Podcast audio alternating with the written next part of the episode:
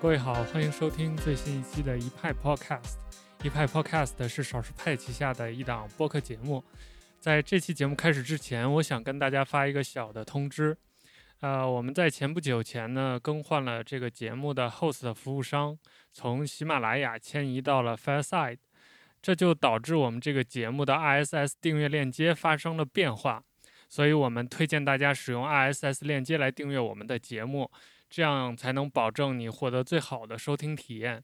而且我发现就是 Castro、Overcast 这些平台搜索中文会有一定的问题，有可能你搜不到我们的节目，那就更需要你通过这个 ISS 订阅链接来订阅我们这个节目了。所以我会把节目最新的 ISS 链接放在我们本期节目的 Show Note 里面。更多的订阅方式，你也可以到我们少数派的网站。来看这期节目的推文，我也会写在里面。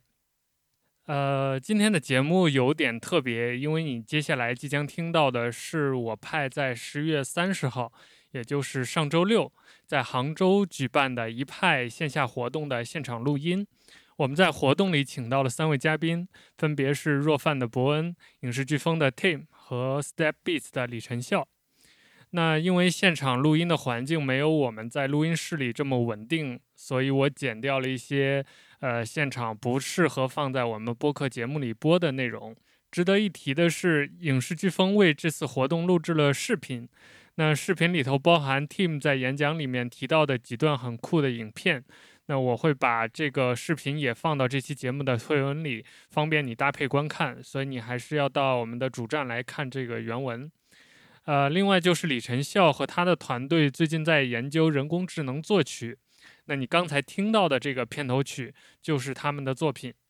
所以下面的节目我会分成上下两期，分别推送给大家。那上期的内容是我们三位嘉宾的分享和演讲环节，下期的内容是老麦还有三位嘉宾的圆桌讨论环节。也希望你都能分别打开收听。所以接下来我们先从若饭创始人伯恩关于未来食物的讨论开始。食品的安全隐患，呃，因为这里面大家也知道，比如说我们点个外卖，到底吃的健不健康，完全看运气的。你不知道从呃从农场出来到到你自己嘴到你自己的嘴里面，整个过程到底经历了什么？当然，食品安全问题。我们作为一个食品企业，不能拿这个问题来宣传自己的产品，这个是政治不正确的。呃，还有就是一个健康隐患了，就是，就是有一个问题就是好吃的东西就会让大家吃的太多了，尤其是现在的口味都变得越来越重，因为现在营养学会或者是国家那个层面都在讲说要要低糖、低碳啊什么呃什么低油啊之类的，就是就是大家的饮食已经就口味已经变得越来越越。越越倾向于那种不健康的饮食方式，所以这里面目前的食物显然它就存在很多的弊端，这个是毫无疑问的。但是未来还有一个问题就是说人口增长导致的一个食物短缺问题也是不容忽视。我是在上个月看到，好像是联合国吧发布了一篇一篇关于未来的一个一个一个报告，说是就就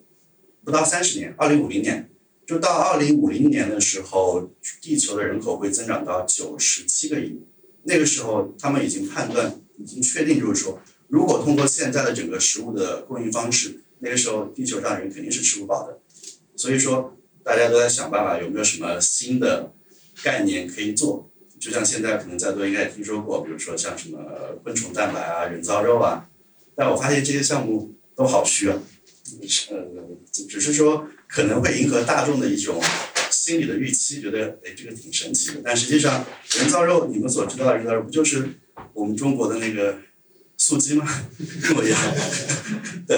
然后美国硅谷那边真正的人造肉是通过细胞培养肉来做的，但是国内所谓的这些人造肉全部就是素食啊，毫毫无呃没有任何的其他新奇的地方。然后，包括昆虫蛋白呢，实际上就是做那种呃以前是做出来给做饲料的动物饲料用的。然后现在无非是炒了一个概念，然后包装成一个一个一个蛮新奇的东西，然后卖了很贵的价格。实际上，并不并不能代表关于未来关于食物的一些方向，因为它本质上还是没有跳出现有食物的一个形形态，这是我的一些观点。所以说，通过现状以及未来，我们可以确定，就是关于这个吃的问题，关于这个未来食物的问题，是有一些聊的必要。因为我一直在我过来之前，我就在想，在座的毕竟都是科技圈的，做 app 啊，做程序啊，可能对于一个吃的东西，会不会没有什么兴趣？所以我做了很多的铺垫。然后我总结了一下，就是关于食物就是进化的一些可能性啊。比如说在几千年以前，我们大家都是生吃的，人类什么远古人啊、茹毛饮血啊之类的，就生吃。当然它可能很不健康。后来有了火，然后开始种植、养殖、加工、烹饪，这个持续了几千年。但这种形态实际上还是存在很大的隐患的，因为之前美国还是哪个？有研究报道说，现在人类的疾病百分之九十都是因为吃导致的。这个大家其实想想，能想到的各种病，其实都是因为吃的问题导致的。所以我在想，在未来我们是不是可以有有一种全新的食物来解决这个吃饭的问题？因为吃饭无非两个需求嘛，就是一个是给身体提供营养热量，还有一种是满足享受精神上的享受，就是这两方面。所以在营养这一块，我始终认为就是我们需要的只是食物里的营养，而不是食物本身。至于说你对口味、对口感的追求，我相信未来肯定有很多其他方式来代替的，这个我后面会提到。所以从一点零、二点零到三点零，我觉得这个才是一个几千年以来可能会存在一个未来的变化的一个趋势吧。网上有很多什么关于什么食物一点零、二点，甚至现在有些人都写到六点零、七点零了。完全就是换汤不换药的东西，我觉得就就你看得很郁闷。然后我稍微提一下我们若帆在做的事情，我尽可能的呃，因为之前跟老外聊过，说这个这个做做广告做宣传不是我的风格，所以我不是不适合做 SEO 和 CEO。然后这里面呢，我要提一下几个几个我的感受吧，就是我们想要实现给身体提供。呃，每天所需要的营养和热量，一直在朝这个方向努力。所以我对弱饭的定位就是说，我们这个可能是一个未来食物的初级阶段。但是为什么是一个初级阶段呢？这里面，嗯，我们跟很多的用户聊过这个事情，就是说现在弱饭没有办法做到让你一年或者是哪怕是一个星期只喝肉饭，可能会存在一些隐患的。这里面我要做一个解释，就是。很很尴尬的一个事情，就是我们国家的食品法规跟美国的食品法规是不一样的。美国的 Solent 它可以不受限制，只要是呃允许使用的各种各样的营养素，比如说维生素 K 啊，或者是有一些呃像硒或者这种特殊的一些矿物质嘛，是人体需要的，他们普通食品都是可以添加的。而且你想加多少，只要在呃一个人体需要的范围之内，都是可以自己自由来调整。所以可能看过那个营养成分表的那个一些一些朋友可能会发现 s o l e t 上面的数据都是非常漂亮，所有东西都是百分之二十，因为一天五份嘛，它每份就是百分之二十。但若饭的数据就是乱七八糟，因为我们国内的食品法规就是说，有一些微量元素它只允许你在保健品里面能加，普通食品不让加，因为普通食品一旦加了以后，它保健品卖卖不上价格，这个很尴尬。所以说肉饭作为普肯定是普通食品，我不想把它升级成保健品，这个就很奇怪。所以这也导致了说，我们官方，呃，因为这种有至少有百分之一的这种营养素的缺失，我们最多就宣传，就建议大家连续五天只喝肉饭，剩下的还是要吃，呃，一周里面就剩下两天还是要吃点传统食物。然后还有一个原因就是，我发现营养营养学这个发展其实是很叫什么，一直是在发展中的一个状态。比如说，哪怕是氨基酸各种蛋白质，也就被发现才一两百年的历史嘛。所以我们担心。呃，若饭是按照现在的营养学会所推荐各种营养素来吃的，就是万一还有一些营养成分没有被发现，可能存在于传统食物里面。那如果我们按照这个逻辑去打造若饭的话，所以会不会就是丢失了某一些极其微量的营养？这里面可能也是存在一个漏洞，就是有这方面的 bug，所以导致就是我们现在一直是很理性的去去做一些宣传，只是说未来，我希望未来就哪怕是有一种全新的形态，就就类似。比如说弱饭的一个气体版，呃，比如说空气里面就有一些营养素，你可以通过呼吸就能解决，这可能是就是只是一个想象。所以说，目前我们很尴尬，就是说，呃，超离我们理想中的这个超级食物，这个能够持续当饭吃的这个食物呢，还是有一定的距离。但是现在它能解决的一些问题，这个大家可能也都知道，也就是无非在特别忙的时候或两人吃饭不方便的时候啊，能够快速的搞定一顿饭，是这么一个逻辑。然后至于说这些产品，基本上这里面像二点七，就我们的 V 一点一 V 一开头的是若帆的固体版，V 二开头是粉末版，还有 V 三是液体版。就目前就不不断的持续迭代，像粉末版已经到二点九了，应该到明年年初就能升级到二点一版本。那这里面呢，我这个人，呃，又发现一个自己的创意上的一些问题，因为我原来是做程序的，从来没有说自己作为一个创始人来，呃，引引引那个引导一个项目。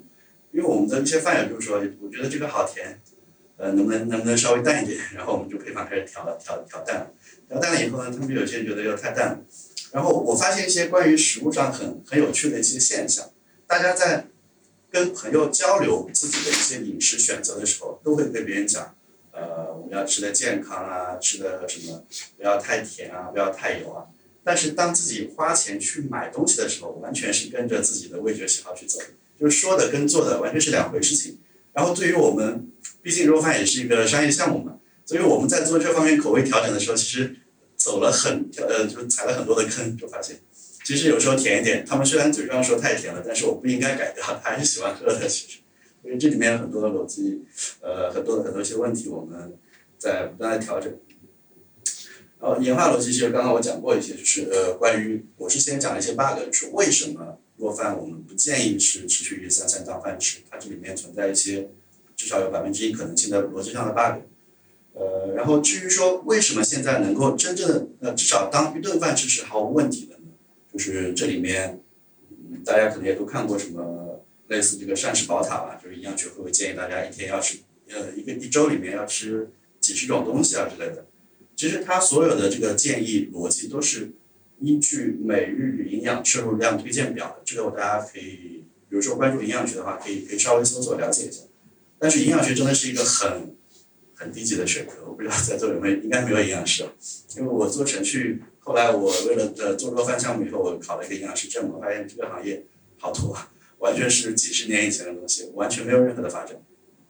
它这里面提到了大概涉及到呃十四种维生素，还有十二种矿物质，那另外还有四种这个宏量营养素，每天一般大多数人建议你吃多少的量，这个字很小，比如说。一般我们一天是需要摄入六十克蛋白质，一天六十克脂肪，还有三百五十克的碳水，呃，二十五克的膳食纤维，是这样的。只要每天你这几样东西吃进去了，那你就你的身体是足够健康的存活。吃多了也不好，吃少了肯定也会有问题的。但是我发现一个问题，嗯，同样的大家都是人类嘛，美国那边推荐的这个摄入量不一样。比如说碳水化合物，这个那就是那主要是那个米面饭这一块。美国的建议是一天一百三十克，中国是三百五十克，很奇怪，为什么会差别这么大？因为蛋白脂肪其实差别不大，所以这里面我曾经还很阴谋论的写过一篇东西，因为因为若饭公众号文每一篇文章都是我自己写的，曾经有我写过一篇是关于中国的碳水摄入量推荐量为什么会这么高的问题，还是因为中国人太多了，就是没有足够的。菜啊，肉啊，能够喂饱大家，所以像那个那个那个水稻啊什么那种产量，把它做得很高嘛。只有只有米饭才能够确保那么多人不被饿死。所以说，在整个营养学会做一些指标策略的时候呢，也就把碳水化合物的摄入量给提上去了。但是我就我说题外话，就在座的所有人，就是平时吃饭真的。米饭、面条这些东西毫无营养价值的东西，尽量少吃点，因为它只是提供一点点热量而已。呃，这是一个题外话。然后至于说肉饭这个东西到底是怎么做出来的，其实非常简单。我相信之前我在在少数派文章也看到过，因为我们是说自己是一个开源食品嘛，因为我骨子里还是个程序员，就是一直怎么想想着说怎么把肉饭这个食品跟程序员强关联起来，然后以软件工程的理念去做它。所以，唯一有那个数据相关的东西就是一个配方。国内或者说乃至全世界吧，几乎没有一家食品公司说我会把自己的配方公开出来。大家知道，比如说像哪怕是可口可乐啊，什么这些配方什么价值多少钱，甚至他们会宣传说，我这个配方可能是花了几百万或者多少多少人多少年时间研发出来的。实际上，做食品配方的研发真的好简单，就真的很简单，因为因为包括我们国内各种品牌什么做各种各样的。代餐啊或者什么，因为所有的配方都是受限于食品法规的，你不可能有什么突破性的创造，所以整个的研发基本上就处在一个呃换点原料，看看口味到底怎么样，没有什么其他更复杂的东西了。一般比如说研发可能一个星期，呃，商家可能会宣传我研发两年啊之类的。然后同样肉饭，当时我们的粉末版研发真的很简单，然后我就把呃里面用到了十八种营养呃营养营养配料，每一种配料到底需要用多少克，全部公开出来了。就我希望我们的用户觉得，如果你觉得嗯肉饭这一餐可能相对比较贵，你自己可以去买原料，按我们的这个建议自己来调配一下就可以了，自己可以 DIY 的。这个 s o y 也是这么在干的，所以我觉得开源的精神至少也像 GPL 一样能够传那个能扩散开嘛，对吧？然后后来我们是做液体版的时候，是在工艺上遇到了一些困难，这个的确研发上比较难，但是在配方打造这块是几乎没有任何难度的。所以大家以后看到网上别人有些做食品的什么，呃，这个配配方或者食品研发花了多少多少的人力物力财力都是骗人的。这个我做肉饭这块其实我做的很清楚。因为食品这一块，说实话，法规在上面没有没有没有任何的空间和办法，哪怕是保健品啊之类的，都是不会就换汤不换药的东西。所以，呃，这些代餐工艺既然都已经有现成的积累了，那肉饭在我们整个打造过程中就非常方便和顺其自然。无非就是液体版，因为工艺的问题，就不能让那个这瓶东西产生一些分层啊，或者是结块啊之类的。所以在整个研发的时候，需要做的实验次数会比较多，仅此而已，就没有什么问题。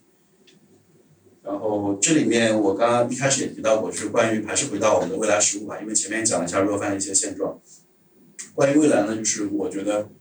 一顿饭肯定要满足生理需求和精神需求的，但现在我们吃的所有食物是把这两个需求混在一起了，混在一起以后就会混乱，所以。未来肯定是会往往这两个方向走的，但至于说最终会呈现什么样的形态，我倒不是很确定。但是至少我们先把生理需求能先解决了嘛，至少能活着。所以说，关于精神需求的话，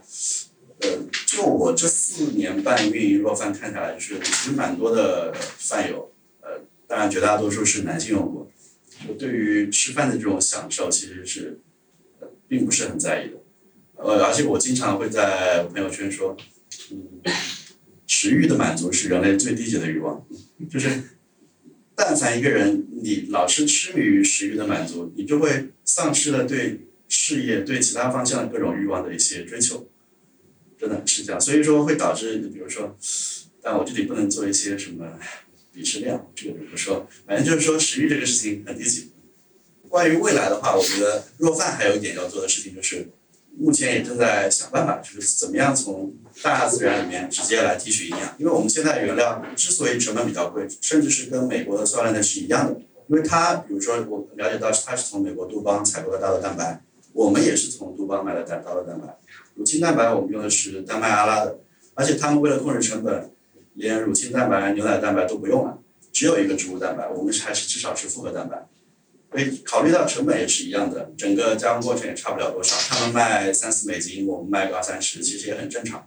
但是呢，相对来说，因为美国的餐饮比国内的餐饮要贵很多，然后导致说一个相对的价格就会显得肉饭比较贵。所以在我看来，就是我们要做的，在国内这个环境要做的话，就尽可能怎么样降低这个中间环节。因为其实用我们用大豆蛋白，其实也是一个很没有未来感的事情。因为还是要用大豆，还是要种植，还是要提炼，还是要磨成粉之类的，就这个事情依旧还是建建立于传统食物这个逻辑。所以我在想，既然各种各样的这种动植物里面都有这些营养成分，我们能不能直接跳过这个种植养殖的过程？比如说从海藻里面去提取一些营养素，呃，在呃海藻里面还有一些植物油啊，各种什么都有，就是不要就跳过人工这个过程。所以这方面的一个研究呢，是也在看，但是成本肯定会很高，一开始至少会很高。所以这里面，所以我觉得若饭还是得往商业化方向发展，有钱才有科研的可能性。就是我我自己对于现在一些做这个项目的一些感受。另外就是刚刚提到一个精神需求，目前我是在呃网上看到台湾那边还是哪里，就是他们。有一个一个很酷的极客团队，就是做了一些用电流来模拟味觉的一个小设备，就是通过电流的变化，能够让你感受到酸味或者甜味，就是这里面是一个至少是一个可探索的方向。所以，比如说可能会在未来，嗯，你想吃红烧肉了，到时候拿拿一块石头一样东西，它里面的可能各种味觉模拟都已经做好，你含在嘴里就够了。就是你想吃多久就吃多久，但是你又不用吃下去，又不会变胖啊之类的，也没有什么隐患。我觉得这个可能才是真正的一个精神上的满足吧。我们现在应该也有近八千，就八九千的一个忠实用户。所谓的忠实用户是一年买若饭超过五千块钱，就基本上可以算出来一个月至少在吃十到二十顿的样子，就是绝对的铁粉。呃，呃，感谢伯恩的分享啊，因为我们今天其实这个话题呢，叫聊聊未来，倒还挺有趣的。基本上是三个嘉宾刚好其实跟三个未来相关的，因为伯恩其实在做未来的食物，对吧？然后呢，一会儿还有人效其实做的是未来的音乐，啊，那未来音乐是什么样？未来音乐是不需要人去做的，还是全是电子做的。然后 Tim 呢，终于到了啊，他呢，我觉得应该算是一种未来的内容吧，因为图文其实我们小派是从图文起步的，然后后来到视频，到短视频、长视频。那未来的未来的内容到底是什么样？我觉得其实还有很多可以去挖掘的空间。包括呃上上周我在北京跟那个胡星珍啊，你们应该也大概知道，胡星珍在一起跟他的那个 CEO 也在一起聊了一下，他们现在做一个项目，就是呃交互式的视频，就是相当于算是一种啊学习的一个教程的工具，但是它其实是一个视频，但是你可以在中间呃跟这个视频产生交互，然后产生学习，产生一些一些新的这种。新的一种内容形式啊，他说这个东西他们做了一年多了，越做越没信心啊，就觉得坑太大，然后呃也不知道能能有多少人认可，因为它这个是个付费的项目，如果说没有足够的人付费的话，那它可能这个事情就搁置掉，因为它不可能免费提供啊，整个的开发成本和这个服务器成本都蛮大，所以这个其实关于内容这块有很多新的东西。Tim，接下来是你上不？我上。你上吗？你准备好没有？对他这一来呢，就是就是一大堆专业装备啊，看得我都发懵了。哦，帅啊！现在直接切切你的电脑。好，换我的。你看，我刚拿到，昨天才拿到十六寸的。这个，我我把它全顶配配满了，贵死我了。六十四 G 的，对我我还打算做一期视频，就讲用了二十二十四年的 Windows 换成 Mac 是什么样的体验。你是真的刚换 Mac 吗？啊，真的，我我以前一直没有用过 Mac，然后呃，直接 HDMI 线给我就行。对对对，就我觉得很神奇。好的。在 Mac 上用 PPT 是吧？啊，对啊。难道难道不是正常操作吗？我还没有我还没有完全转变成 Mac。在正常做朋友用 Mac 的？看见没？这个这个动画，特意做的，特意做滑动，都你会看到各种各样千奇百怪牛逼。开心的表演啊！好，好，好，我是你们欢迎各位继续。对，很高兴今天各位能够来到这边，呃，也感谢少数派呃麦总对我们的这个邀请，然后就有机会来和大家做一个分享。在座看过我们视频的朋友有多少？啊，原来都看过。美滋滋，好，可以，呃，就反正我再简单自我介绍一下，我是 Tim，然后毕业于英国肯肯特大学电影系，然后专注于影像方面的内容，然后做影视剧风已经五年六年了，然后现在粉丝量全网一百七十一百八十万，差不多。还可以，反正算是一个比较大的成就。但去年其实也就去年这个时间点，我还记得应该也就四十三十万，所以今年翻的起来好多，翻了四倍左右。所以，假如各位做自媒体的话，千万不要，呃，假如说一年没有什么特别大起色，也不用特别急，就这个是一个过程，然后后面会进入滚雪球的状态。因为我从零到二十万大概花了四年时间才到，然后接下来就是一个很快的一个增速。所以说，这个主要是呃要有耐心做自媒体。啊，那当然，今天我们聊的点是未来影像，就我来跟大家展望一下，就是以我的视角来看，将来我们会怎么样做内容，然后影像会是怎么样的。我觉得我的点应该还是还是比较有趣的，因为我思考了不少。然后，呃，我先首先先放点我们的作品吧，这个比如我们的一些混剪，我们最近的商业片的一些混剪，这要声音有点轻啊，感觉这样不行，声音轻的时候不能放，再回来，那个，呃，音声音怎么怎么怎么弄响一点？啊，这样吗？哦，原来如此。好，可以，我插。嘿。好，我们来试一下啊。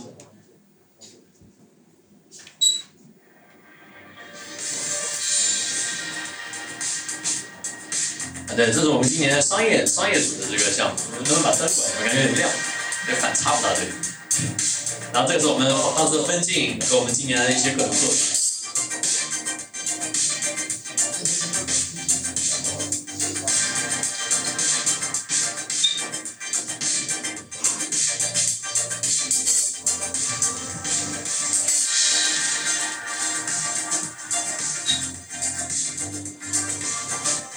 反正我们的商业片组的这个作品，然后还有我们这个内容组。其实我们公司是这样，我们公司分好几个结构。虽然我们人就十几个人，但是我们有一个 TVC 广告组，就专门给这些大的品牌来做标准的 TVC 广告片的。然后主要是由志豪来主导我们这边所有的 TVC 组。呃，这也是我们公司一条重要的重要的收益线。这也是为什么我们频道插盘视频会非常少，主要是靠这条收益线来支撑我们，所以我们才有才有能力来专注做我们想做的这些很牛皮的内容。然后还有我们的这个自媒体自媒体内容。这条线啊、呃，那就是专心做我们的自媒体内容。那当然，我们的自媒体也有收益线，也有频道内容合作。你们也看见过我们和 OPPO 和那些的合作。但是我觉得我们呃把重心放在了让每一个商业片体现出它的价值，不仅仅是一个普通的恰饭恰饭就赚点钱的视频。我就希望我们能借着这个机会来做一些我们正常做不到的事情。这是我对我们频道内的商业片的这个定义。所以说，我们也做了很多有意思的这个尝试，比如说今年我们的物理特效系列，我不知道多少个人看过我们的物理特效。对啊，可能没看过，没事，等会你们会看到这个这个非常非常非我我我个人是非常自豪，我们能够做出这个系列的。你们可以看一下，就作为一个商业片，我们怎么样能够在一个变现情况下，能够仍然让大家感受到一个好的质量，呃，享受到一个好的内容，呃，这是我觉得呃挺挺挺挺重要的一个点吧。就是一个自媒体要想能够做自己想做的内容，首先你要走顺的是你的商业商业这条路，然后我们当然还有另外一条路，就是我们的电商，我们搞产品研发。呃，这个所以也非常忙，非常忙。这这今年就是到处跑，一会跑场，一会去参加活动，一会去什么。然后前两天我还去美国墨西哥那边去见了巨石强森，马上就有机会去和他合作的内容。那，还有 Kevin Hart 那个那个脱口秀的那个那个老哥过两天，反正就是今年今年整一个历程都很魔幻，就各种各样没有想到的事情都会发生，但都是比较美好的事。啊，所以呃，我先给各位看一些，比如说我们所谓刚刚我所谓的这些影像，这个也和我们今天会有一些关系。我们要聊的，啊，这是什么实拍，花了二十五个人拍的。这是我们为戴尔 XPS OLED 屏幕做的一个系列内容。这个能够把这个再想一点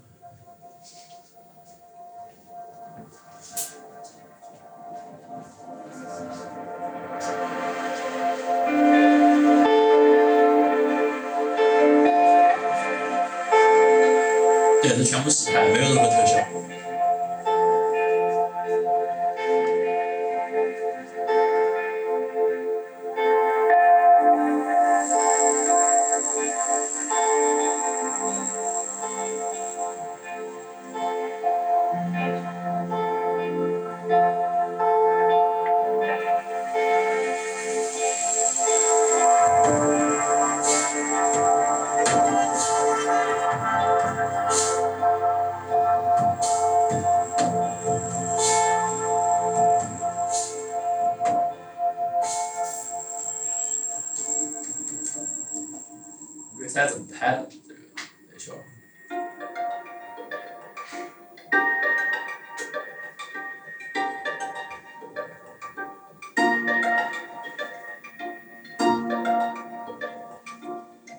这个项目二十多天，用了一百多种东西，就差公安局来敲门门了。太多这个化学化学指标。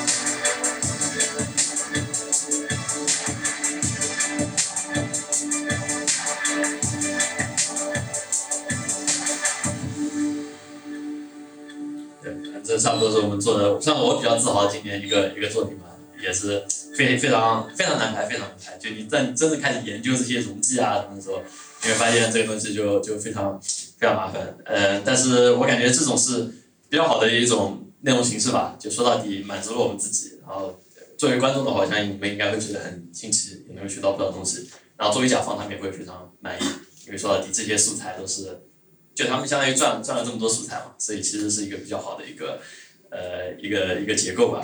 呃，我觉得这是我我今年最欣慰的就是走走走通了这条这条路。那当然，今天我们再把话题扯回来，就今天我们主要讲的还是呃未来影像，就未来影像到底会是什么样的？呃，我个人认为，首先你要定义影像本身是什么东西，然后我们再从这个影像的本身本源出发来看，呃，它到底会发展成一个什么样的东西？呃，我认为影像说到底就是主要分成两块，你一个采集端，你怎么采集这些影像，怎么样进行处理，还有一个就是播放端，就是你怎么看。其实怎么看是最核心的一点。就举个例子，比如说一九五几年的时候，呃，电视电视出现，然后对电影行业其实是产生非常巨大的冲击的。那时候，因为你家里也能看，那为什么还要去电影院看？这是当时很多大众提出的问题。呃，这也是为什么呃，正是因为这个出现，导致催生了呃彩色电影，然后这个宽幅宽幅电影。呃的出现，因为电影院为了实现给观众完全不同的观看体验啊，所以才这些东西才应运而生。那那时候还有那时候还有更夸张的，那时候其实就有 IMAX 和 IMAX 一样概念的，叫做 Cinerama 的那种电影电影展现形式。说白了是三台电影机、三台放映机拼接起来，然后同时三台的这个帧对齐以后，然后同时放，然后然后给观众实现一个超超超超超宽幅的这个这个观看体验。然后当时导演拍摄的时候也很痛苦，需要三台机子绑在一起这样拍。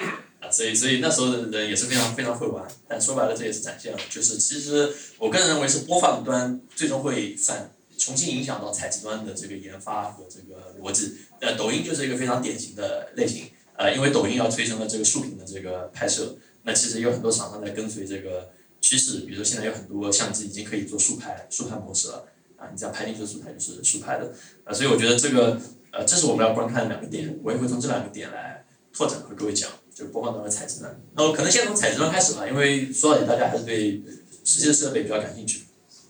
先聊我们目前的状态，呃，现在这些这这些图基本上就是我们目前常用的一些这个结构。说白了，一个稳定器，一个相对来说画质比较高的机子，然后有的是像索尼这样有自动对焦的，没有的话你有带跟焦器，啊，大概是呃这种状态，然后。拍照的话，你还是像一个剧组一样，你可以一个个人形式，当然比以前剧组已经好了很多了。你可以一个人用这么一个设备玩转它，啊，可以一个人进行跟焦、进行操作，呃，拍摄 4K 或者更高、更高分辨率的这个内容，呃，一个人就能玩转。但以前的话，剧组你想想看，几年前才 1080P，呃，索尼 FS7 发布的时候还震惊全场的时候有 4K 60P，那也只不过是四五年前的事儿。呃，所以，呃，所以整个迭代和发展已经是非常非常迅速了。现在大家手头都有一台全画幅的机子，高感能够上一万两千八百，呃，然后这个有的能上四 K 六十，然后有有的能够拍一八零 P 一百二十，有一百八十或者两百帧、两百四十帧，呃，这其实在以前都不敢想象。我在我在四年前，我完成你把我的包给我一下，我我今天还带了我的我的我的初代，我的初代初代机，我待会给各位各位看一下，嗯，就。说白了，就是你再回过来看的时候就很感慨，因为我开始做的时候也就六年，六年以前，然后这是我六年以前用的机子，BMPCC 一代，对，这初代机，当年对，当年震惊全场的机子，这台机子当年就是被称之为神机，就是所有的呃基基本上那那年头的这个影视学生就要人手一台，因为你拿拿学生证可以拿半价，所以三千七百五十块钱那年就可以买到这个一零八零 P 拍二十五帧 RAW 的这么一台机子。啊，当年我就用这个机子玩大，从小玩到大，然后这个呃，非这么小的传感器，S 十六就比英寸的底稍微再大这么一点，啊，就你们现在手上拿的随便什么东西都都比它大，你现在这华为手机都离它不远了，这个新的这个手机，所以你会觉得这个影像影像的变化真的非常夸张，啊，但呃，所以说白了，这个影像方面的质量，我相信是会不断提升的。但是我个人有更深的展望。说到底，呃，这些是基本上我可以确定会，我们在未来几年几年内就会见到的东西。呃，三高，典型的三高，这个高分辨率、高动态范围和高帧率，这是接下来的三个影像方面的趋势。呃，但是具体哪一个先行，我我目前要打一个问号。嗯，在高动态范围和高帧率之间，呃，高分辨率，我个人觉得手机方面现在是不大可能，影像厂商已经不，呃，就是手机厂商也不再点这个技能数了，呃，因为耗电太高，你的屏幕太小，那屏幕小你很难感受到高高分辨率对你的直接提升，然后各方面的功耗什么都会增加，因为这个涉及到一个概念就是 PPI，pixel per inch，呃，也就是你一个屏幕里面，呃，一个单位面积英寸的里面有多少颗像素，啊，这个是直接影响到你的这个观感的。为什么说 4K 在大屏幕上看起来会更明显？因为说白了，你的 PPI 非常低。就比如说你这么大一块电视，你是 1080P 的，和你一个手机是 1080P 的，你最终看到这个缩图的效果是完全不一样的。所以这为什么大大的屏幕上你会更受益这个高更高的分辨率啊？但是我个人认为，手机端的话可能是不大不大可能现在去追逐四 K，可能停在二 K 的就已经就就差不多，绝大多数都是一零八零 P 啊，是就就这样。呃，但我个人认为高动态范围和高高帧率是接下来。这个移动端的这个努力的两个方向，呃，高动态范围，我想看过的人应该都会比较震撼。就像刚才我那个 OLED 那个片子，其实就是为了这个高动态范围做准备的。因为黑的地方纯黑，亮的地方超亮。简单来说，高动态范围 HDR，呃，不是那种以前拼照片的那个 HDR，说白就是，因为现在的显示面板越来越亮了，你可以达到一千尼兹的这个亮度，或者说一千五百或者一千六百更高。所以说，你可以把亮的地方拉得更亮，暗的地方因为有 OLED，这个对比度可以疯狂上升。啊，可以更暗，啊，这样的话你就可以实现出一个更大的这个视觉上可见的这个呃宽度范围，呃，所以这样的话，你就可以看到更加鲜艳、更加强对比的画面，呃，这个体验上会有一个呃很大的提升。然后再就是高帧率，我不知道在场多少朋友看了《双子杀手》或者《比利林恩》的这个，啊对，还是有一些朋友看了，我不知道你们感想怎么样啊？就我个人，我个人虽然说可能可能听起来比较比较怪，就是我个人其实觉得。不大舒服，我我我不大喜欢这个高帧率内容，但是我觉得这个问题不在影片本身，在我个人，因为我觉得我已经被二十四帧的电影玩坏了，就就是这个其实是一个很强的这个记忆，就是你对影像的一个概念，很多时候就源于你过去的那些记忆和这个是一个定定式思维，所以我就要把我扭转到看这种特别特别顺畅，大量的这个视觉信息灌到你脑子里面的这种感觉，反而让我觉得这不像电影，但也不像现实，就让我很跳脱，就我感觉我一直在。看，嗯，他问他威尔史密斯为什么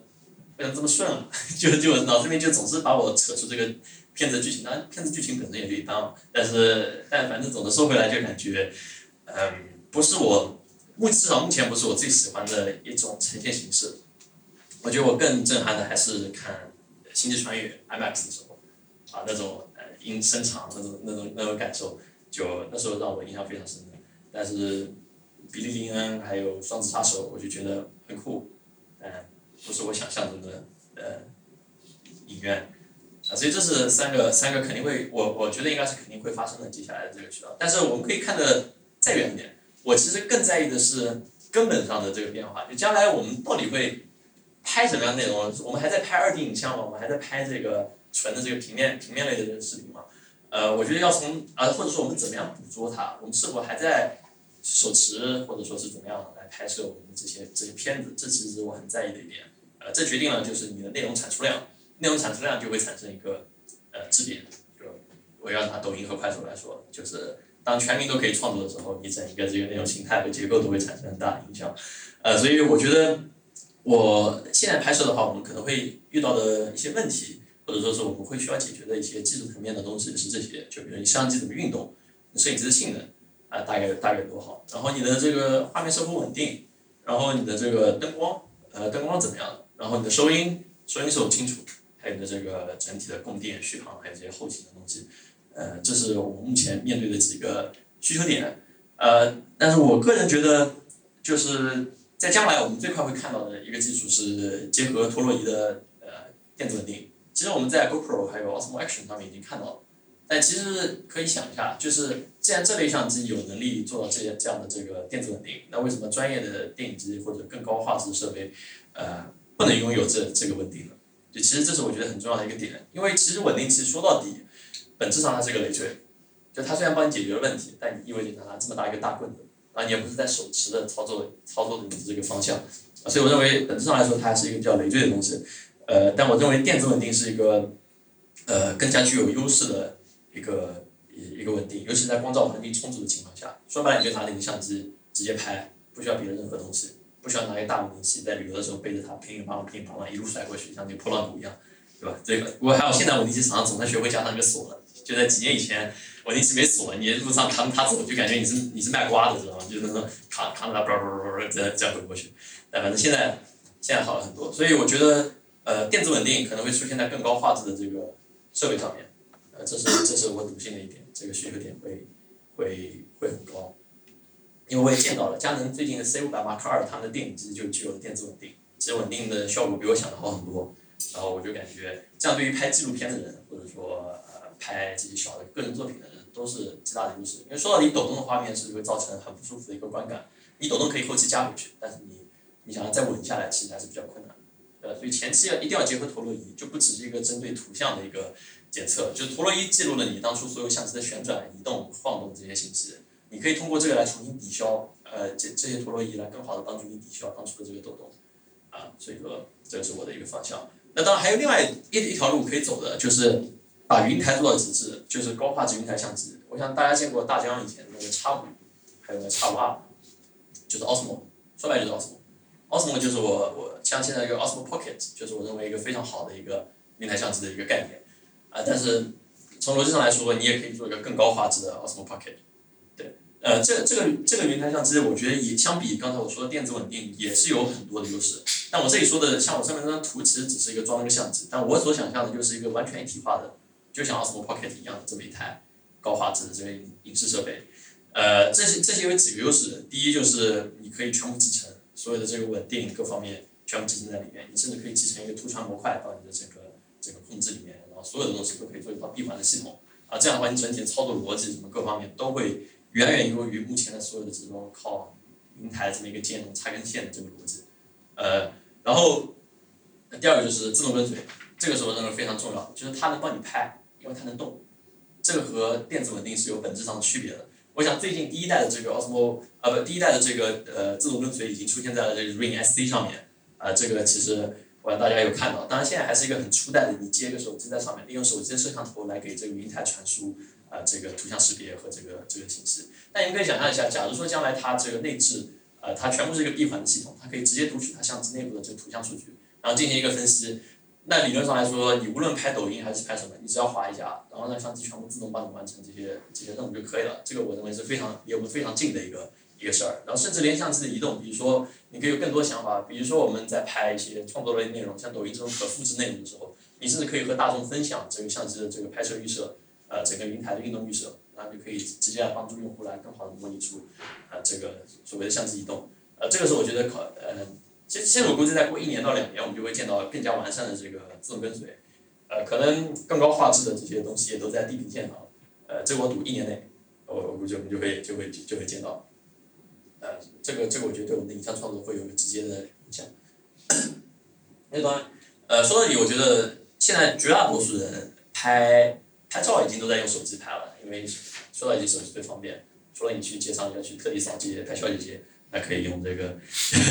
用用好一点的机子，呃，但绝大多数情况下你都用手机。接下来我觉得用手机拍视频肯定肯定也是也是必然吧，尤其现在我最近给给华为他们拍片子，然后做那种，我已经发现手机的画质已经非常非常强了，然后这个十十一 Pro 我最近也在用，我就觉得哇，这个现在我拍 Vlog 可以这样拍，我我其实强烈推荐各位，假如说没有相机。拍 vlog 就这样拍，呃，等一下，这样，非常广，超广，你看到超广角镜头，就这样拍自己，声音好，画面稳，呃，这个动态范围高，就这样拍，这就说真的，比我还做了测试，有的时候比六四零零的效果还好，啊，加热电器就这样拍，所以所以所以我就我就我就强烈推荐，那当然各位可能会想到，为那我不是看不到我自己吗？呃，所以说我们现在在开发一个产品，可以先给你们透露一下，就是我们我们做了一个卡夹，这个作为一个手机壳，可以直接把手表卡到这边，手表可以有个实时的图传，你可以直接看到你自己。呃，对，这个这个是非常沙雕的一个操作。就其实我给各位举个例子，比如说这个这个概念，就是当我们现在这种，今天我们明明是聊未来影像，怎么是变成这个这这个这个这个产这产品发布会，没有这个这个叫那个牙膏，等一下啊。哦，现在很烦的就是这个手表，你你要解锁它的话，你先要输密码，它为什么不在屏幕内做个指纹？我估计明年可能就要加指纹了。我那个，OK，就你们看，现在我手表上其实是会有一个实时的图传，稍微等一下，还要等个半秒钟吧。我再碰一下，看应该应该会有。么鸟我？打车来。这怪我，这这这这怪苹果，这不怪我。理解吗？理解吗？这理解吗？对吧？等一下，我再试一下。呃，哦，有了，你看，这样你就有图传了。所以你可以实时的把它卡在这个手机上，你就可以当成一个图传的这个屏幕，这样我就可以把成本压下来，这样绝大多数人都可以可以用，就非常方便。啊，对，但但是但是呃，所以说我也考虑到，假如没有手表你怎么办？所以我们研发了一个镜子，和这个十三毫，所以我和这个十三毫米的十三毫米的视角是一样的，所以你把这个镜子也插到这里面，你就可以看到你自己，对不对？是不是很便宜？是不是很方便？对。但现在我们在解决一个很沙雕的问题，就是因为有个镜子，假如光一强，你脸上会被射出一块镜。这个这个问题是让我非常头疼的一个点，我们正在找一个合适的材质，就是就这样能够你看到自己不在脸上多一块东西啊，所以这是我们这是我们在想的一个一个一个过程。但我觉得还是挺有意思的，就就其实现在手机你可以用来做做创作，其实是毫无问题。嗯，哎，我怎么已经跳到后一页了？都被你们看看没了，我都我都没说完呢。这物理限制，呃，其实现在我个人觉得手机和这个呃和相机最大的两个区别，一个是高感，高感情况下你这个差距特别大，这个噪点特别多，手机就完全没法用。第二个是景深，你没法像照片一样具有一个实时的这个景深，啊，这是和你这个全画幅相机最大区别。那逻辑上解决这两个区别以后，你们再想想看，那我还要相机干嘛？就就我还有一个全画幅的意义是什么？我全画幅就为了景深嘛，中画幅就为了景深嘛。但假如一个手机能够后期算景深，你后期还可以在剪辑软件里面自己去调它的景深，好吧？那那你那你为什么还要一个物理层面就已经把你限死的东西？所以我认为，呃，手机手机将来可能会在两个算法方面有一个比较大突破。第一个是景深算法，就是通过实时的解算来算出景深。呃，这个其实我最近在那个三星的手机上面都有都有体验，就虽然看起来还是很假，但是我觉得这个是一个应该可以很快迭代的一个逻辑，而且接下来可能会有那个 TOF 摄像头，就是深度呃 TOF TOF TOF 摄像头，这样能够有更好的深度信息的采集，对于这个景深的算法肯定会有很大的帮助，所以我觉得这个是应该很快就会上来的一个技术。然后第二个就是降噪算法，其实降噪可能各位对于降噪的，其实降噪我觉得已经。呃，可能各位就是其实这是一个深度学习，一个一个很很魔幻的一个技能，就是脑补，就是帮你插值插出不存在的这个信息。但是但是其实这个已经非常成熟了，就你们去看有一些降噪已经很夸张了，就是你 ISO 十万都给你降了，跟没没噪点一样。呃，然后重新给你补上这些细节，然后因为通过深度学习，它明确可以知道不是那种过度锐化的这种假的细节，啊，所以通过插值补出来的细节已经非常夸张了。我认为。呃，这个也是接下来手机厂商可能会努力攻克的一个一个点，因为现在在宣传夜拍，晚上拍照，呃，夜拍视频的话，毕竟也是一个大的痛点，所以我认为很很很快很有可能我们会看到这两个方面的突破，这是未来影像方面的一个我的一个展望。啊，那当然，呃，其实呃说到底，我认为最终会对这个产生革命性影响的，说到底我们还是得回到五 G。所以我感觉我今天怎么像个五 G 发布会，但是就就是。呃，我认为还是逃不开五 G，因为有很多朋友都在做五 G，然后影视行业开始创业，还有拉我和他一起合伙做做五 G，呃，那我不知道做不做出来啊，等那个，但反正我我认为五 G 还是有很大价值。五，因为说到底，视频是最会受益于五 G 的，因为你只要对数据的传输量和数据需求最高越高的东西，呃，对五 G 的这个受益就会越大。所以我认为五 G 最终解决是一个云端算力的问题，就你不需要再把计算全部都放在你的手机上面。呃，这个这个是我觉得，那当然可能可能看更更远，将来可能有六 G，我认为五 G 可能还很难让我们实现一个实时的一个高速的这个云端计算。我们可以就先拍完以后直接传上去，然后传完以后再下回来，这是我认为我对目前五 G 看的比较比较好的一个一个一一个一个方向。呃，云端算力可以解决，就是刚才我说的景深算法和那些呃和那些这个降噪更需要算力的东西，你可以可以完全在云端解决。你拍完以后自动传到云端，啊，在云端再帮你进行这个处理。那些以后你再你再来观看就可以了，呃，就比较快。所以云端带来的可能，我觉得还是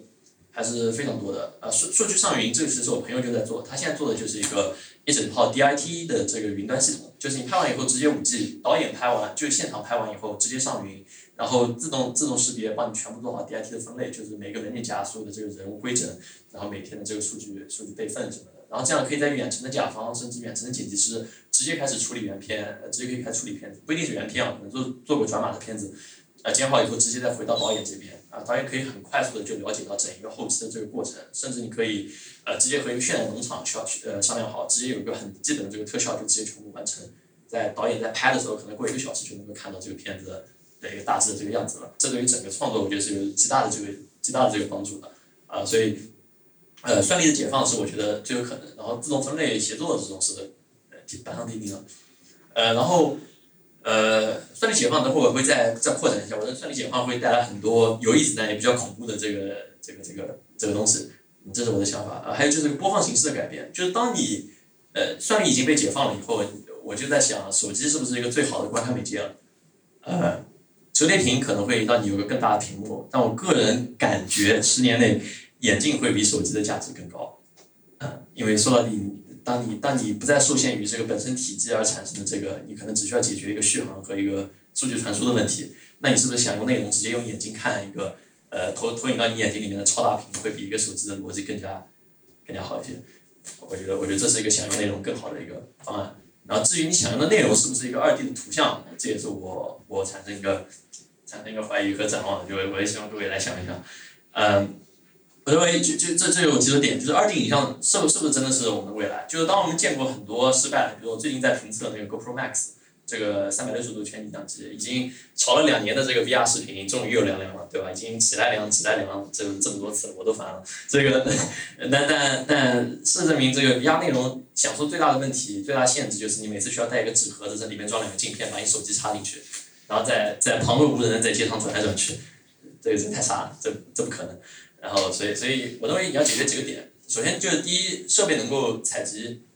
就等到你要颠覆这二 D 二二 D 影像的话，首先第一设备能够采集一个实时的三 D 的空间点云或者一个深度的信息。然后其次就是用户你要能够很轻松的观看 AR 的内容，AR 或者 VR 的内容，那就是一个强大的眼镜或者一个强大的硬件。那我据据说苹果也在研发，我我猜应该也会吧。我我估计这条战线肯定是不可能不可能的。对我我估计可能很快我们就有可能见到各种各样的泄露啊那些东西。呃，然后，然后就是，呃，第三点是，其实我觉得最重要的就是要有个足够简单的 AR 内容的创作流程。你这个流程不解决，你注定就没办法把这些内容内容，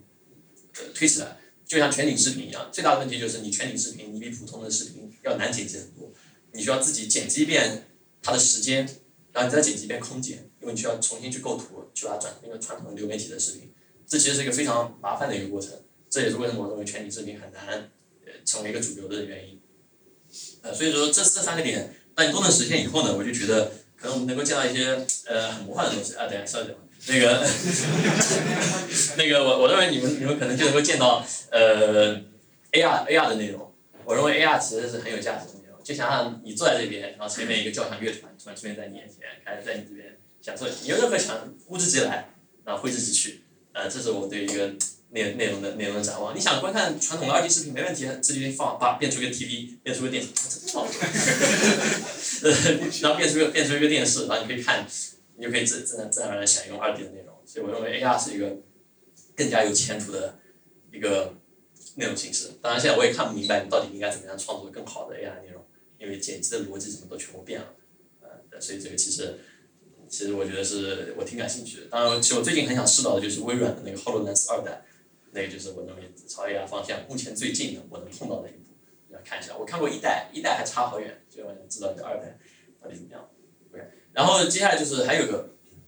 AR AR 换脸，呃，这个我也是觉得随着五 G 推行以后，很快就会炸起来的这么一个一个功能。其实现在我们也都见过各种各样的 AR 换脸，我不知道各位有没有上过 P 展去看那个呃这个呃各种神奇的这个这个换脸换脸的这个 POM，对吧？呃，Deepfake。这个非常可怕，我我建议各位没看过的话，可以去想办法上 P 站看一看，你会你会看到非常非常魔幻的这个各种明星，这个但你我以前我在一年前看的时候，我还能够辨认出来，今年我在看最新的，我辨认不出来了。我我我我就真的不知道这是，就我就感觉这是真的。就但这个这个你不觉得很可怕吗？你们想 AI 换脸，我能够想到这种不合法的这个途径，比如说给你家人发一段视频，然后是你被绑架的这个视频或者什么视频，但你其实根本就没出现过。但这诈骗就太容易了，你父母怎么可能辨识出来那个那个人不是你？就就就太太容易了，我就觉得这个这个一定要好好的限制。这是一个非常危险的东西，就任何新闻的传播和什么都不再变得可信。过去视频是一个衡量的标准，你能看到视频就真的，但现在，呃，不知道，就就就你真的很难看出来。我认为假新闻会成为一个很大很大的问题，各种不合法的这个手段使用，啊，所以我认为，其实我会很希望国家能够赶快有什么这个对应的政策出来。呃，其实 AI 换脸你们去看的话，已经，哎，我我是觉得看这个非常可怕。然后，但是 AI 换脸能够带来另一个点，也是我我的一个展望，呃，就是对将来影响，呃，就是硬件变成一个采集设备，就换脸其实只是一个最基基本的东西，换一张脸而已，呃，但最终可能的变化就是你影像采集，我采集来一个画面以后，最终可能在随着五 G 到后面，我们会成为一个购买算力的一个状态，而不是一个单纯买硬件，就是我们可以在网上买算力，啊，这个你到底要多少算力，你到底要什么服务，上传以后是不是自动给你换脸？呃，这个这个都帮你全部一次性搞定，呃，所以所以我认为，呃，算力决定了最终的影像，而不是这个硬件本身了。啊，当然你可以用更好的硬件来采集更多的信息，来帮助它更好的算力。呃，所以假如你有钱的话，你可能能够得到最好的一个影像。但是我认为最终的话，因为这样，假如说我们长长了不美貌，或者说我有的人有残缺，但他就可完全可以拥有另另外一个社会身份。呃，因为你在活在网络的一个世界里面，你会有个完全不同的身份和状态。你可以是一个超级帅的人，因为你有换脸，他只是采集了你的一个基本的人格。呃，说到底，最终给你替换上去躯壳是一个完全不同的东西。呃，这个听起来很可怕，但其实我觉得真的不远，因为其实技术都已经基本上到了，都在敲门了。在这个，其实现在网上无非我们都只是只是一一串 ID，一个头像作为你的一个身份的网络身份的体现，但将来可能是一个完全完全的一个架空的人格和就就完全是你的人格，但是架空在一个不同的躯壳里面。可能大家看到，就比如乔碧罗殿下，对吧？这个，其实我觉得他是最接近我的这个案例的，对吧？就其实大家根本就，然后最近还有那个什么母妹，那个那个也是 B 站的一个 UP 主，好像最近就爆出来，呃，反正反反正证人非常感人，这个这种情况，但这种只会愈演愈烈，最后整个人都可能不是同一个同一个人，但你可以活得很快乐，所以我就我就我觉得会有两个网络和现实两个非常分化的分化的属性，呃，但是说回来的话就是。假如你只要这两个世界不交错的话，无法分辨真伪的话，那其实又有什么什么关系？就我觉得可能大家对于这个网络上的这个认知也会产生产生变化。呃，但这是更远的一个一个想法，我不知道对各位有没有有没有有没有一些启发？这是我的一个展望，而且我我是非常相信这些是可能非常可能发生的一些一些事儿。对，所以大概这就是今天我讲的，谢谢谢谢各位。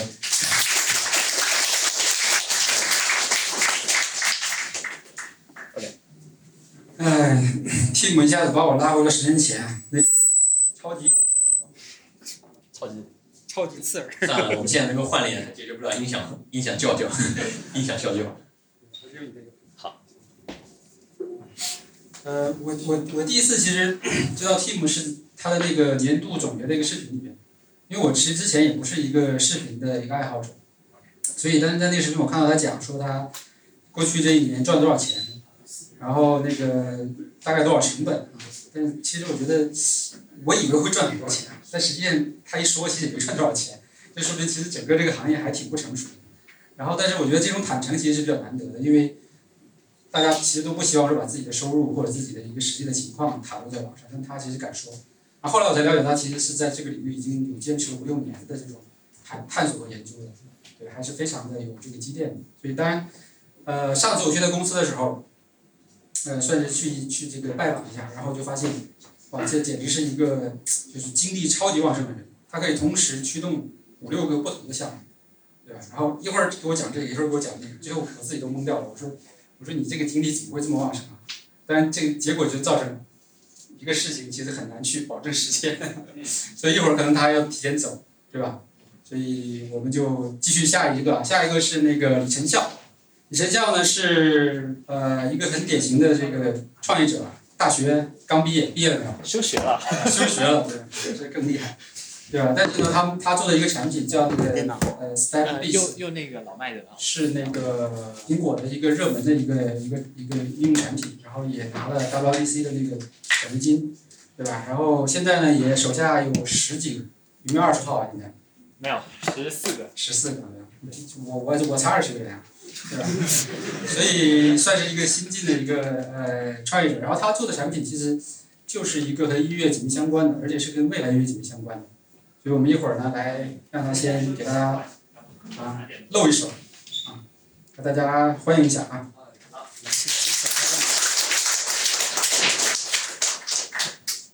我的东西比较乱啊。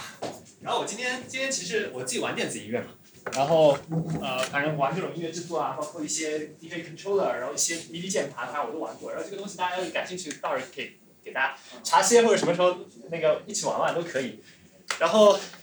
我现在还没接线，那我今天先按照我的这个呃 keynote 讲吧，然后。到时候反正我们就趁茶歇，大家就喝着茶，然后吃着水果，然后我们把这个玩一玩，啊，呃，算是我我是现在如果如果我还在校读书的话，现在是大四，然后因为我们新的一一轮资金到位了，然后也是大家的对，就当时见老麦的时候，当时我们我们还非常艰苦，就是说因为我们拿了上一笔钱之后，我们钱用的也差不多了，然后也感觉要活不下去了，然后找到老麦，然后 就是其实像幸运之神一样，然后那我大概介绍一下我们做的事情吧，呃，我们叫做。搞了一家创业公司，名字叫 Enjoy Music，叫不亦乐乎。然后干的事情就是说做人工智能 AI 音乐这个方向。呃，有句口号，我们叫 Empower Music with AI。然后我们公司现在其实也是在那个未来科技城那边，就海创园再再过去，在天使科科创园，在仓前街道，特别远。原来我们那公司原来的地方可能离这里还近一点，在那个西溪校区浙大的西溪校区外面，就正好是那个航二对面，学军对学军对面，呃。下一页，啊，OK，啊，可能大家认识到我们这个项目，包括在那个停留在老麦记忆当中的，应该是我们之前做了一款 App，叫 stepis。那 stepis 简简而言之是做什么的呢？就是说我当时就想，其实这个这个故事是这样子的。当时我大一下半学期那个时候呢，有一个比赛叫移动能创新赛，当时是那个苹果跟浙大合办的一个比赛，然后就是说三个人的小队嘛，有一些各种各样的一些 idea、一些想法就可以去玩。当时因为我我其实我从小背景我是。啊，属于那种从小长大的过程当中就不太好好学习那种，就学了电子琴、钢琴、吉他、架子鼓，玩了一堆东西。然后高中有半年是在啊录音棚里面做一些那种商演的那种、那种、那种录音啊、母带，然后做一些工程之类的。然后呢，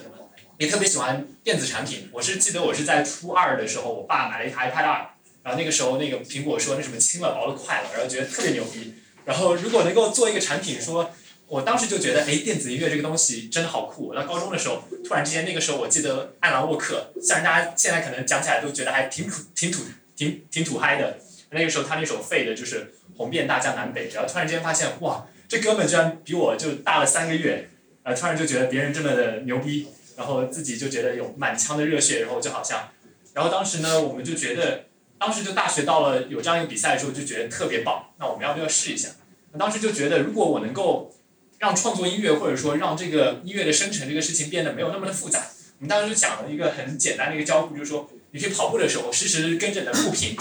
你的 beats，然后你的左右脚落地那个鼓点。我如果有一套有一套算法，能够去适应你的这个，就随着你的你的这个手机，你的你的在跑的时候，它不是跟着你的身体会运动嘛？然后我传感器会检测，哎，你有没有转弯，有没有加速减速？我就当时感觉以前有些 DJ 在那个。台上说穿一件紧身服要去控制各种音效，就觉得特别炫酷。我们有没有办法每个人用手中的科技设备，让你的音乐有很不一样的体验？就你创呃跑的时候，实时让音乐跟随你而而走。所以呢，我们就啊开发了这样一个 app，然后当时也非常的有幸吧，然后当时也获得了苹果的青睐。然后我们当时也是因为这个东西，让我们这个创业团队真正成立了。那当时其实比赛之后，我们也觉得这件事情真的呃 AI 音乐算是一个很大很大的一个场景，我们也非常想做，所以我们的。呃，小小的创业团队是在呃一八年一月份的时候当时成立的，然后到现在差不多快要接近两年了吧。啊，当时大家也是一帮创业的这个呃大学生里面的学生嘛，然后现在现在我们团队里面应该已经有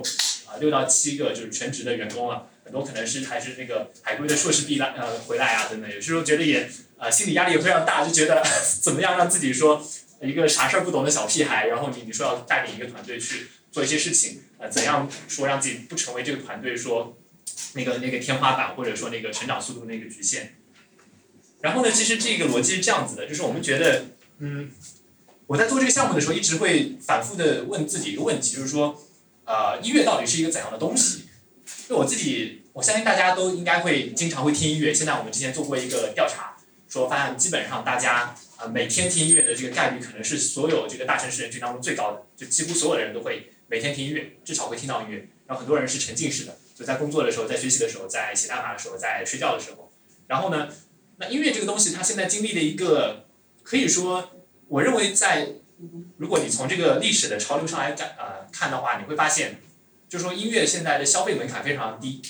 就是说现在的随着流媒体的兴盛，然后大家都可以像很很方便的这个带着你的这个呃耳机，然后就可以听音乐，甚至我在跑步的时候，AirPod AirPod Pro 还可以降噪，特别爽，对吧？然后呢，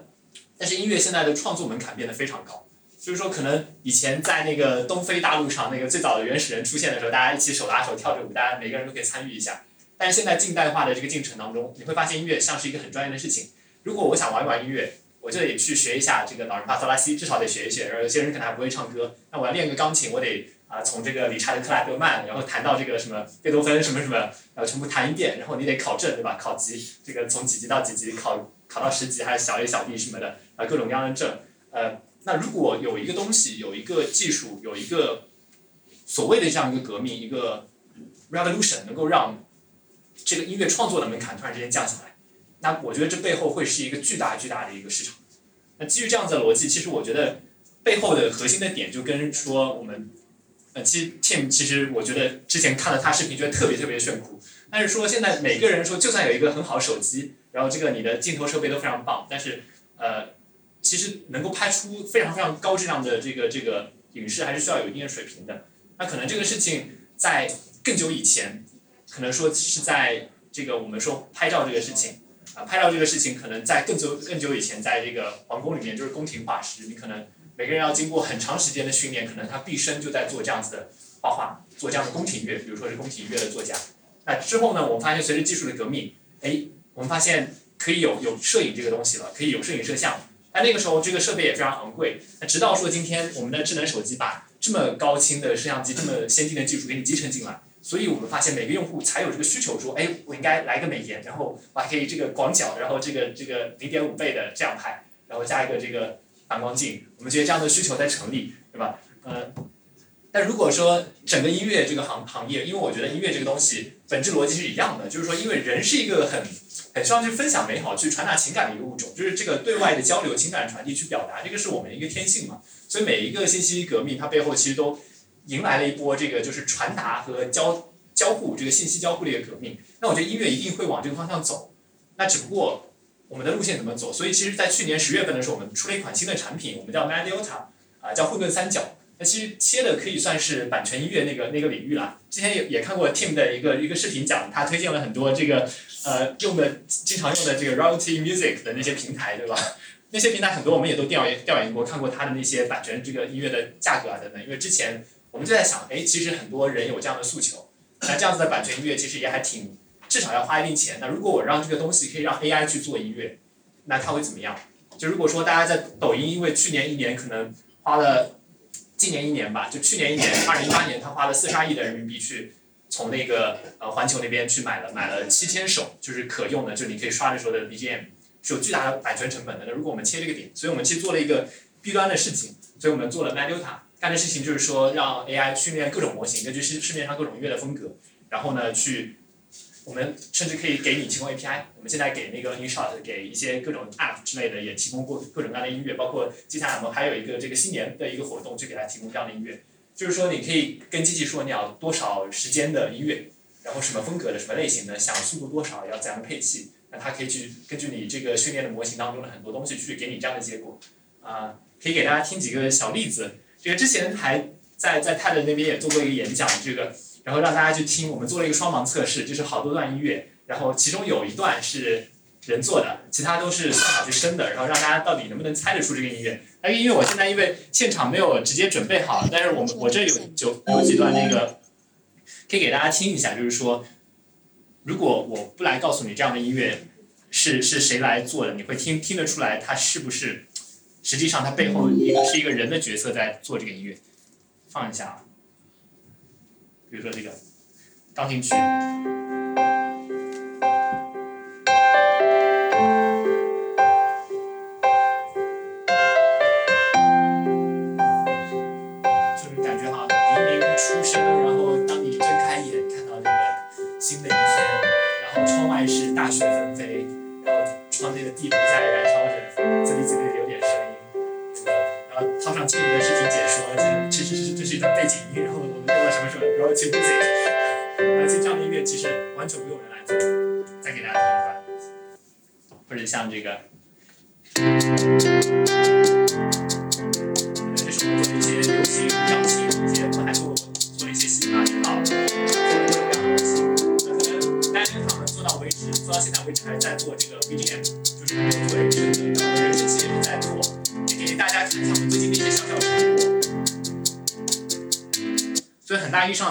是一个就是说科研性很强的一个事情，在做一些可能我们都不知道商业上怎么去商用的一些东西，但我一直觉得这个东西应该很酷，未来会有很大很大市市场啊。给大家听一些比较好玩的。我们现在能够做的一个事情就是说，呃，用你一个小时或者一到两个小时，这个这个你的嗓音的歌声，就如果你不断不断的唱歌，用你的就是单的就没有 BGM 的，就是你的干声的素材一到两个小时，并且对上歌谱歌词，我们就可以提取出你的 vocal 的，就是你的嗓音的特征，就有点像那个 AI 换脸一样，你可能传一张照片，那我们现在就是相通过这样的技术去获取到你的嗓音特点，然后给你一张完全给这个模型一张完全。陌生的乐谱或者一呃一张歌词，它就可以用你的声音去唱出来。比如说，我们可以去换歌词，嗯，来找一个例子。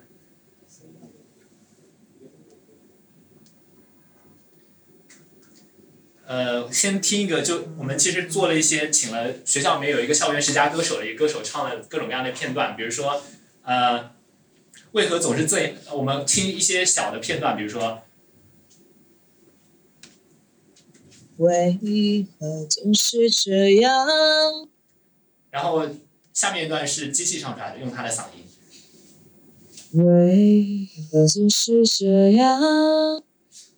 这是他人生。但心情怎会无恙？这是机器唱。但心情怎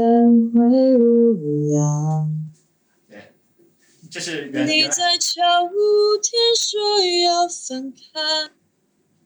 你在秋天说要分开。那现在可能他的很多情感特征还没有被很好的说表保留保留下来，但是我依然觉得这背后有巨大的魔力。比如说，我可以用你的嗓音去换了内容去唱歌啊。我找一个例子啊，那个例子看一下存在哪里。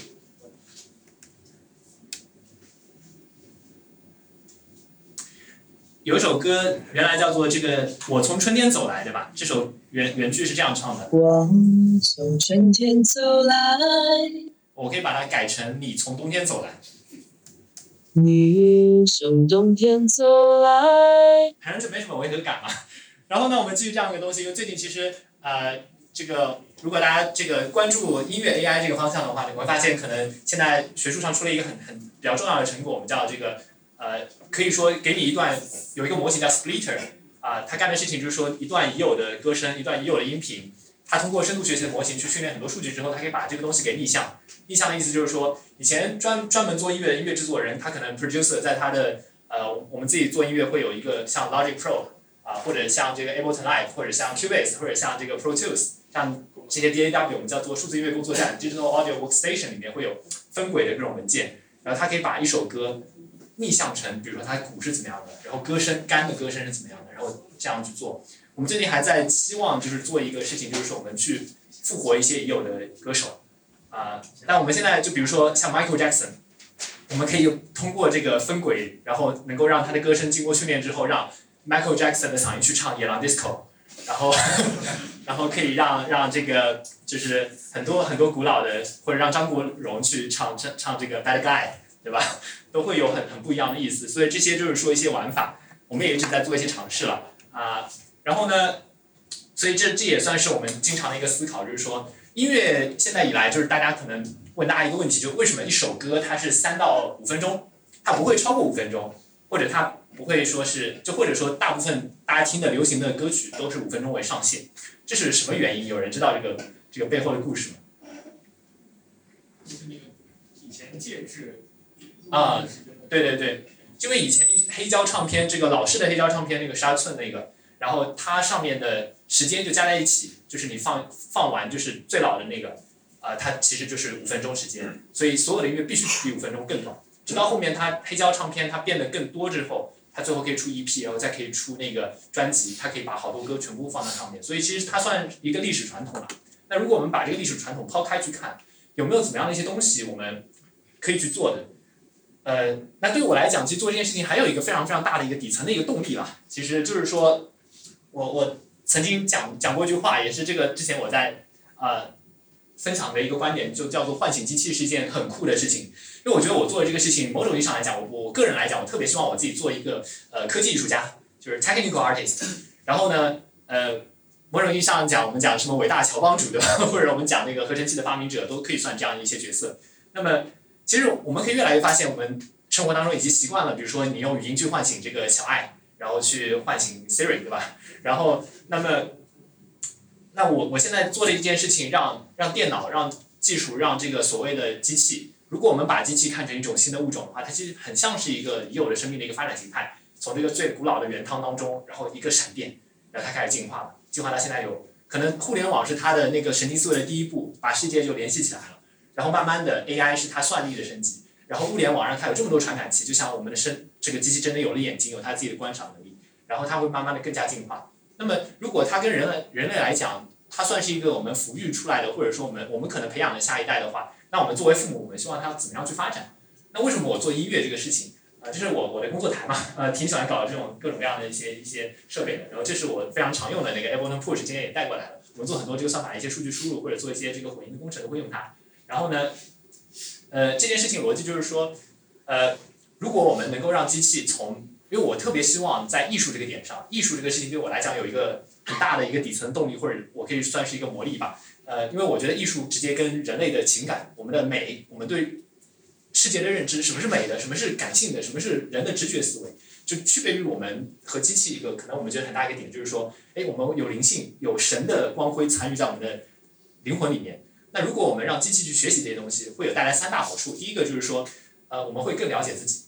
我们从一个他者的角度看一看人到底是个怎么样的东西。现在可能脑科学或者说心理学或者意识，其实我们对它的研究还是非常非常粗浅的，甚至相比于整个物理学来讲，或者说现代科技来讲，可能停留在这个伽利略时代之前。那如果我们通过这样的东西，我们可能更了解自己。第二个就是说，如果机器，如果我们从一个艺术角度去切入，可能未来人跟机器的伴生是没有那么危险的，因为它更加了解你，它不会无意中伤害你。第三个点就是说，我觉得单纯从这个相对来讲超越立场局限性的一个角度上来讲，那我希望他跑得越远越好。如果作为一个我们的后代、我们的孩子，我希望他自由，希望他奔跑。OK，那么这是一个我们现在其实说拿到这一轮钱之后，我们呃整一个战略上的一个调整。之前我们讲 Mediatom 嘛，有点像给 B 端去做服务，就是我卖版权音乐。那卖版权音乐这个事情，实际上回到我们刚刚最初的那个命题，呃，未来的音乐是怎么样的？我认为其实未来的音乐。回归我们刚刚那个比方，就是说，如果现在消费门槛已经非常低了，然后现在音乐呢，就是属于大量的利润全部在中间的版权巨头里面。可能过去黑胶时代，这个 Taylor Swift 一首歌，它十万次呃十亿次的这个一亿次的十亿次的播放，它可以赚一亿美金。现在在数字音乐时代，Spotify 让它只能赚二十五万美金，因为中间的，它的那个层层瓜分的像房地产一样在运作音乐生意的这这群人，他不乐意这样的事情发生。但如果我们把这个音乐创作的群体，就是说，可能每个人内心当中都有点想试试看，哎，就算我不会唱歌，但我也很想想象一下，哎，我如果我自己唱歌唱出来是怎么样的？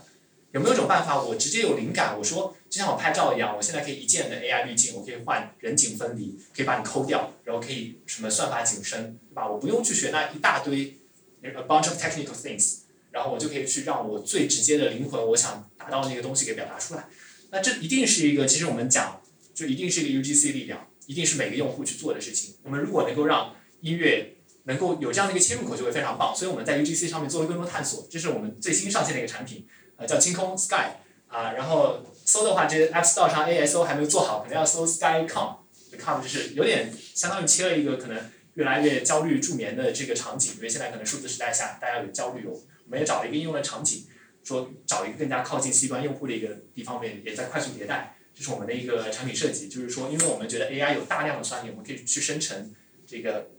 之前我们在喜马拉雅那个有一个助眠放松冥想的那个板块里面，我们放了一首歌《欠打》里面，跟所有的专业用户做的歌曲去相比，它的播放量排在第二名，但实际上它是一首算法生的歌曲。然后呢，我们就专门做了这样一个产品，叫 Skycom。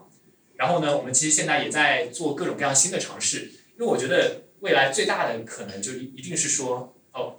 可能前面应该还有还有一张图没有插进去。呃，我们其实在做一些新的尝试，就是说。有没有这样一种交互形态？我们能够让音乐参与的门槛，就是让用户可以更加简单的去参与音乐。有很多人可能不会唱歌，是因为